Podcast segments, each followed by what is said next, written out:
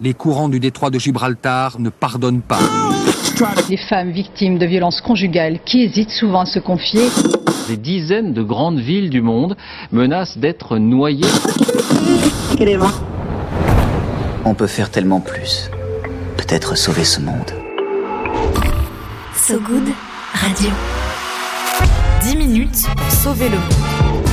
Salut tout le monde, moi c'est Romain et je suis avec euh, Luna. Bonjour. Salut Romain. Luna. Bienvenue à toutes et à tous dans 10 minutes pour sauver le monde, l'émission de So Good Radio qui vous raconte l'actu pour se lever du bon pied. 10 minutes, 10 minutes pour sauver le monde. So Good Radio. So Good.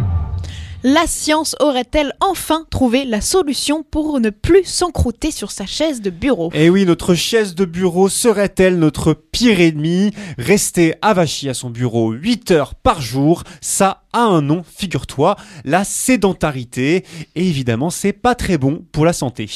Cancer, dépression, anxiété, AVC. Bref, euh, rester cloué sur sa chaise, c'est l'enfer. Heureusement, la science, avec un grand S, s'est penchée sur la question. Et le moins qu'on puisse dire, c'est qu'elle n'a pas lésiné. On parle de la plus grande étude jamais réalisée dans le monde sur la sédentarité. Très sérieuse étude, tiens-toi bien. Elle a été réalisée par des scientifiques taïwanais pendant 13 ans. Oui, 13 ans, auprès de 500 000 travailleuses et travailleurs. Résultat, ça a l'air assez évident, je le concède. Il faut faire des pauses régulières dans sa journée, marcher dans le bureau, hors du bureau, comme tu peux le faire, Luna, avec Célia après le repas, pour bien digérer, quoi. Et oui, très important, une petite rando euh, digestive, Eh comme oui. on aime les appeler. Oui, car le constat est dur, les personnes travaillant principalement assises ont un risque de mort prématuré, 16% plus élevé que les autres. Pour les maladies cardiovasculaires, la surmortalité monte à 34%. Ouais, on est sur des écarts assez considérables. Les résultats de cette, de cette étude XXL recommandent ainsi de marcher entre 15 et 30 minutes pendant les heures Et de voilà. bureau. Idéal hein, pour les tirs au flanc comme toi qui pourraient en avoir marre de bosser un moment, tu vois. Tout de suite, les grands. Autre solution en plus de la marche, des bureaux debout. Oui, ça existe d'ailleurs déjà. Certaines entreprises proposent des bureaux assis debout, ça s'appelle, avec une hauteur réglable, le rêve. L'étude suggère aussi d'aménager dans l'entreprise un espace dédié à l'activité physique, un gymnase par exemple. Ouais, tout est bon hein, pour faire de l'exercice, euh, se servir de son corps autrement que pour taper sur un clavier et faire des visioconférences.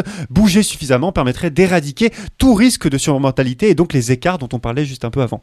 Reste un, reste un exploit, un espoir, Espoir. exprimé par les scientifiques taïwanais que nous, humains, réalisions qu'une journée passée assis est une habitude indésirable et malsaine. Ouais, pour le moment, euh, dans les métiers euh, dits de service, hein, c'est la norme de rester assis. Nous-mêmes à So Good, on le vit. Sensibiliser davantage aux ravages de la sédentarité est donc essentiel. L'étude conclut en disant il faut dénormaliser l'assise constante à son bureau comme on a dénormalisé le tabagisme.